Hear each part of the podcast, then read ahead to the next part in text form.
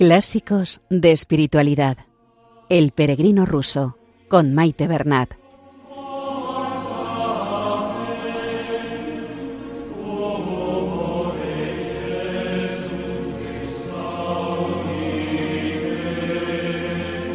Un saludo a todos los oyentes de Radio María. Comenzamos el programa Clásicos de Espiritualidad y este será el segundo capítulo dedicado a la lectura de los relatos de un peregrino ruso. Pero antes nos detenemos un momento para saludar a nuestra Madre la Virgen y nos ponemos bajo su manto protector.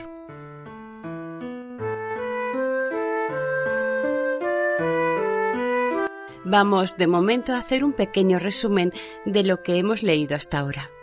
Nuestro peregrino entró en un templo donde se estaban proclamando justamente estas palabras, orad sin cesar. Estas palabras tocaron su corazón de forma que despertó en él una fuerte inquietud por conocer cómo puede ser una oración continua y sin descanso.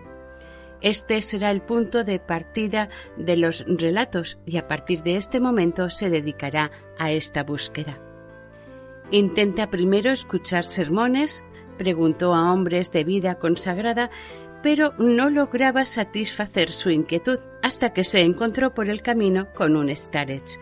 Nos detenemos un momento a recordar que la palabra starets se refiere a un anciano o monje o solitario que hace vida ascética o de oración y que es elegido normalmente por jóvenes monjes o por laicos como maestro espiritual. Este starets le invita a la soledad, que aquí se refiere a una estancia del monasterio, más o menos, donde comienza a explicarle con mayor profundidad la oración continua, basándose en la lectura de textos de los padres del desierto recopilados en la Filocalia. En el programa anterior nos quedamos cuando Starets comentaba sobre la enseñanza de la oración. Vamos pues a seguir con la lectura de este primer relato del peregrino ruso. Está hablando el Starets.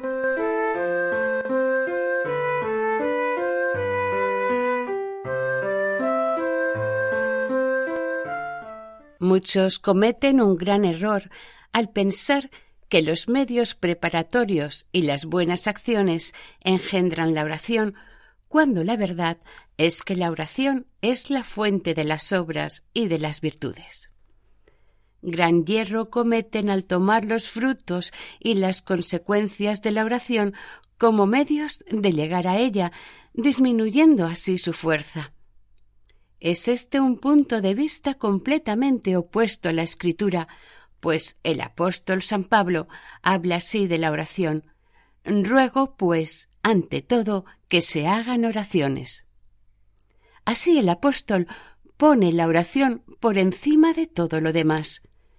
Muchas buenas obras se piden al cristiano, pero la obra de la oración está sobre todas las demás, porque nada es posible hacer si ella falta.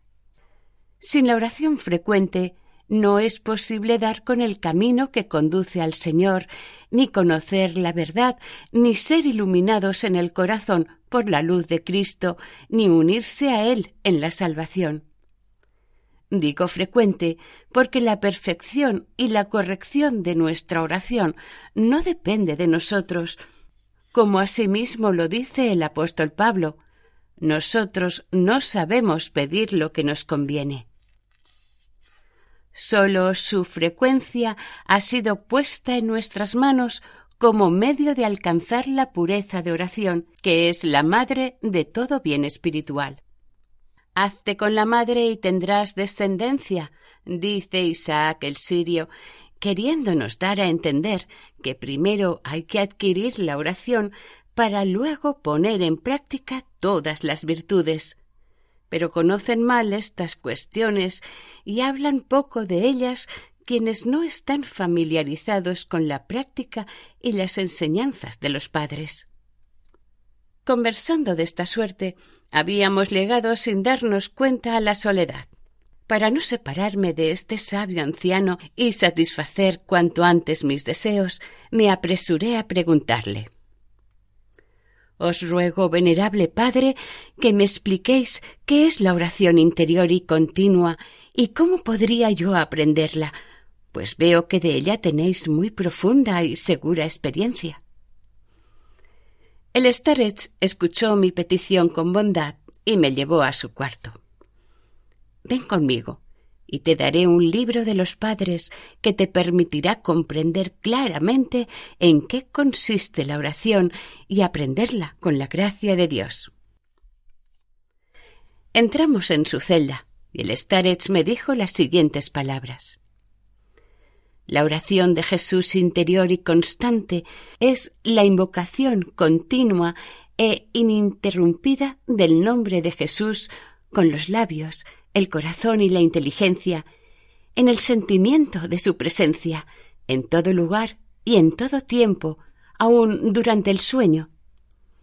Esa oración se expresa por estas palabras Señor Jesucristo, tened piedad de mí.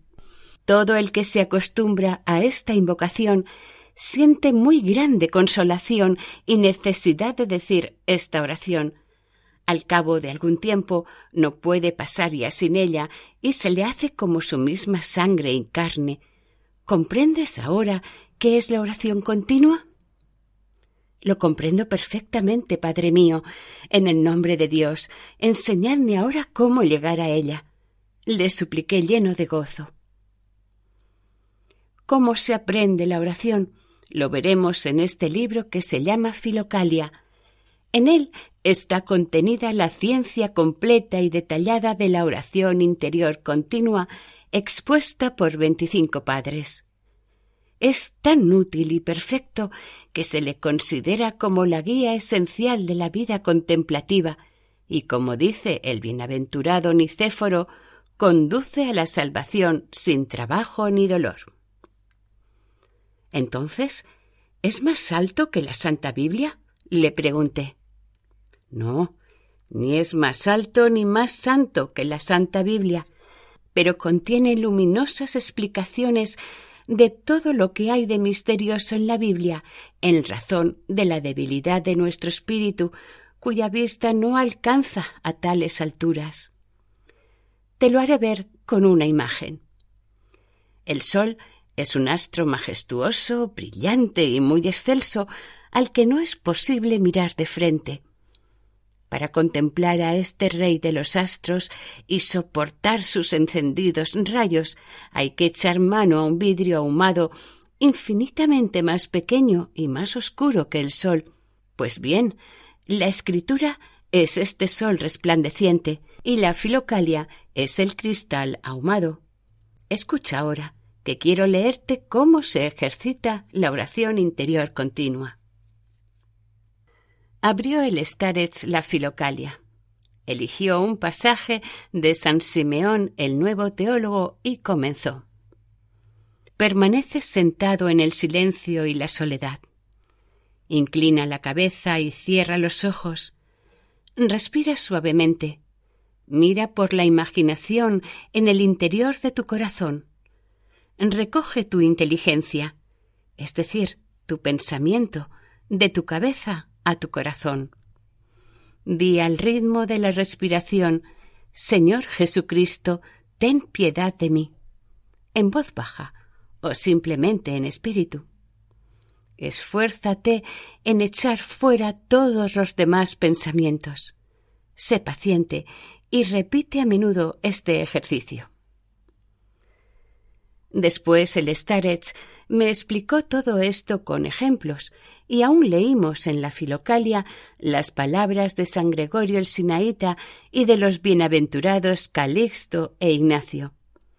Todo lo que íbamos leyendo, el Starets me lo iba explicando a su manera. Yo escuchaba con atención y gran embeleso y me esforzaba por fijar todas sus palabras en la memoria con la mayor exactitud. Así pasamos toda la noche y fuimos a Maitines sin haber dormido nada.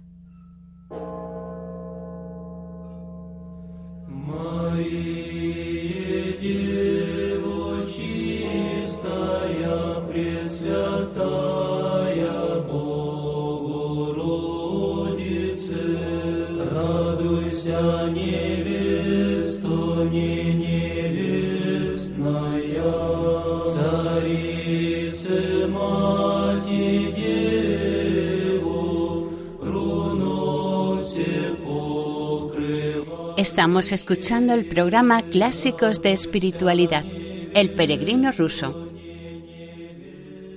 El Starets, al despedirme, me bendijo y me dijo que volviera a su celda durante mi estudio de la oración, para confesarme con franqueza y sencillez de corazón, porque es cosa vana dedicarse sin guía a la vida espiritual.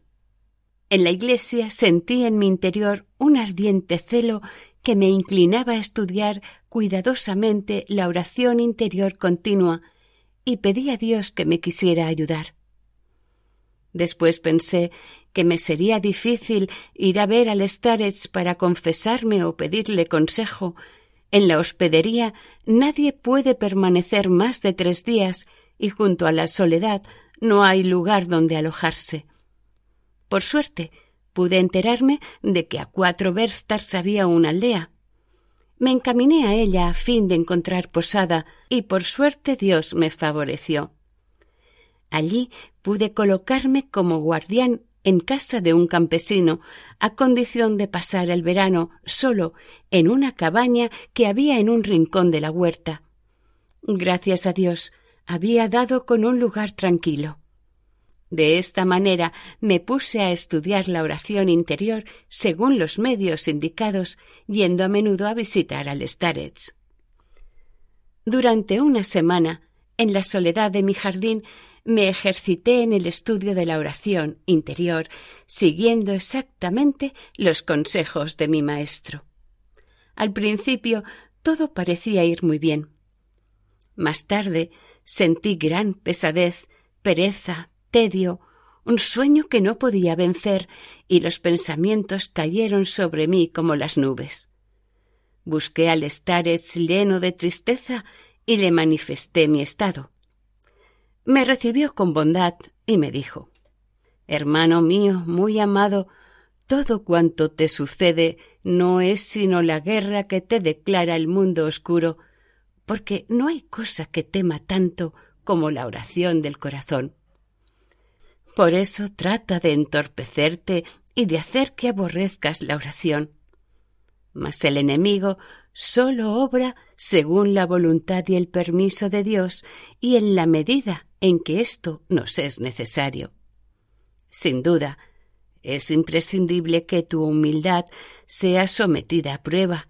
Es demasiado pronto para llegar con un celo excesivo hasta las puertas del corazón pues correrías el riesgo de caer en la avaricia espiritual. Voy a leerte lo que dice la Filocalia a este propósito. Buscó el Starets en las enseñanzas del monje Nicéforo y leyó Si no obstante tus esfuerzos, hermano mío, no te es posible entrar en la región del corazón como te lo tengo recomendado, haz lo que te digo y con la ayuda de Dios hallarás lo que andas buscando. Tú sabes bien que la razón de todo hombre está en su pecho. Quítale, pues, a esta razón todo pensamiento. Esto puedes hacerlo si quieres. Y pon en su lugar el Señor Jesucristo, ten piedad de mí. Esfuérzate en reemplazar por esta invocación interior cualquier otro pensamiento y a la larga ella te abrirá la entrada del corazón como lo enseña la experiencia. Ya ves lo que enseñan los padres en tal caso, me dijo el Starets. Por eso tú debes aceptar este mandamiento con confianza y repetir cuanto te sea posible la oración de Jesús. Aquí tienes un rosario con el que podrás hacer, para comenzar, tres mil oraciones al día de pie, sentado, acostado o caminando, repite sin cesar Señor Jesucristo, ten piedad de mí, suavemente y sin precipitación, y recita exactamente tres mil oraciones al día sin añadir ni quitar una sola. Por este camino llegarás a la actividad continua del corazón. Recibí estas palabras con júbilo y dejando al Starets volví a casa y me puse a hacer exacta y fielmente lo que me había enseñado. Los dos primeros días tuve alguna dificultad, pero luego lo encontré tan fácil que cuando no decía mi oración sentía gran necesidad de rezarla y me resultaba fácil y suave, sin la dificultad del principio. Conté esto al Starets y éste me ordenó rezarla seis mil veces al día y me dijo Sigue tranquilo y esfuérzate por atenerte con toda fidelidad al número de oraciones que te he prescrito. Dios se compadecerá de ti. Durante toda la semana permanecí en mi solitaria cabaña recitando cada día mis seis mil oraciones sin ocuparme de cosa alguna y sin tener que luchar contra los pensamientos. Únicamente pensé en cumplir el mandato del Starets. ¿Y qué sucedió? Me acostumbré tan bien a la oración que si me detenía un solo instante sentía un vacío como si hubiera perdido alguna cosa, y cuando volvía a mi oración sentíame de nuevo aliviado y feliz. Al encontrar a alguna persona no sentía ninguna gana de hablar y sólo deseaba estar en la soledad y recitar mis oraciones. Tanto me había acostumbrado a ellas en una sola semana.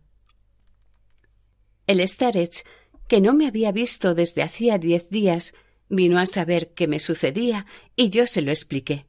Después de haberme escuchado, me dijo Ya estás acostumbrado a la oración. Mira, ahora has de conservar esta costumbre y fortalecerte en ella. No pierdas tiempo y con la ayuda de Dios hazte el propósito de recitar doce mil oraciones al día. Sigue en la soledad. Levántate un poco más temprano, acuéstate un poco más tarde y ven a verme dos veces al mes.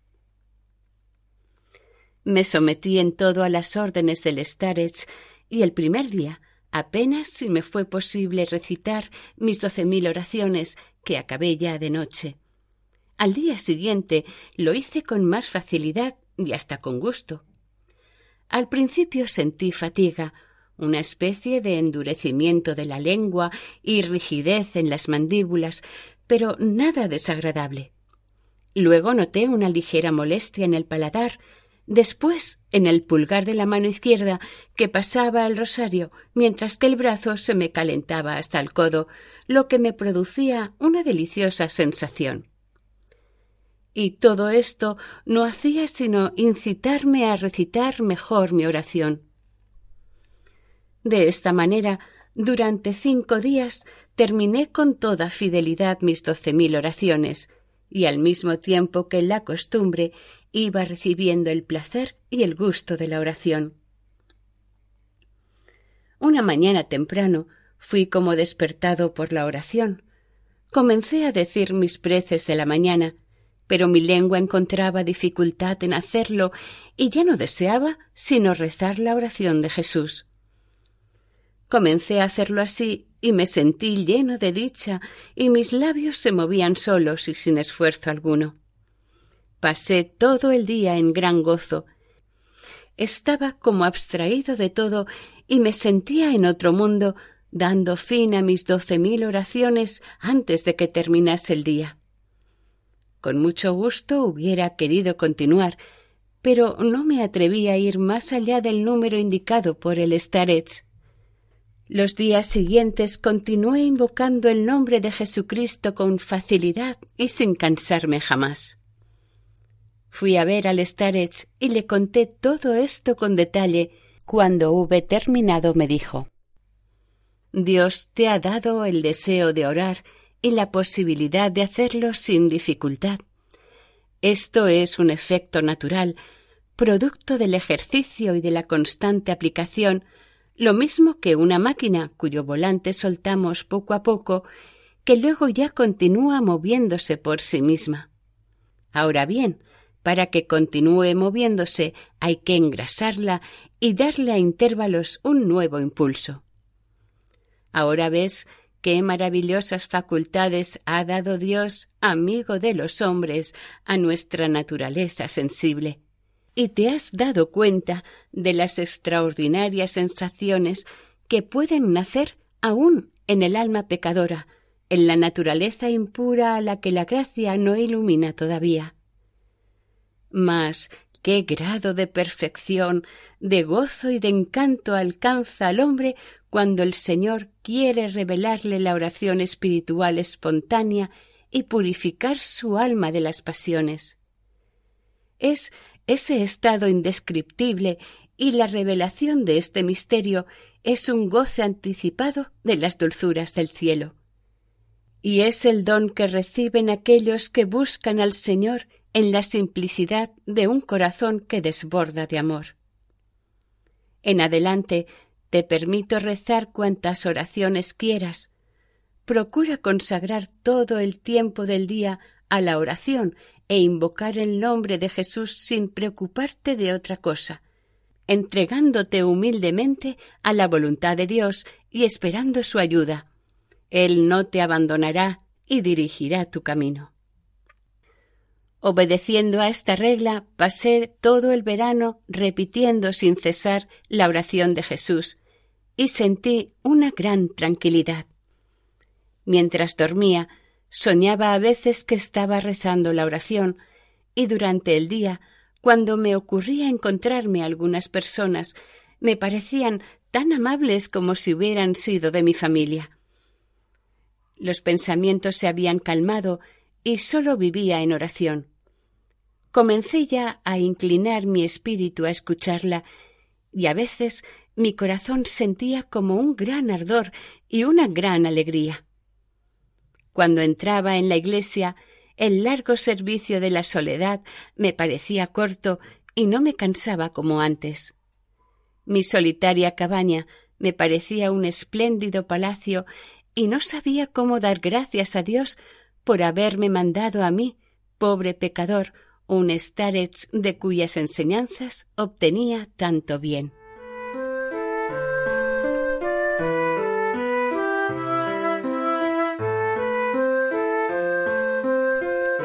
Y hasta aquí el programa de hoy. Continuaremos la semana que viene, si Dios quiere, con la lectura del primer relato del peregrino ruso. Si desean ponerse en contacto con el programa, esta es nuestra dirección de correo electrónico clásicos de espiritualidad En la sección de podcast de la página web de Radio María pueden volver a escuchar el programa de hoy y todos los emitidos anteriormente. También hay posibilidad de descargarlos. Si prefieren adquirir el DVD, pueden llamar al 91 8 22 80 10. Que el Señor y la Virgen les bendigan.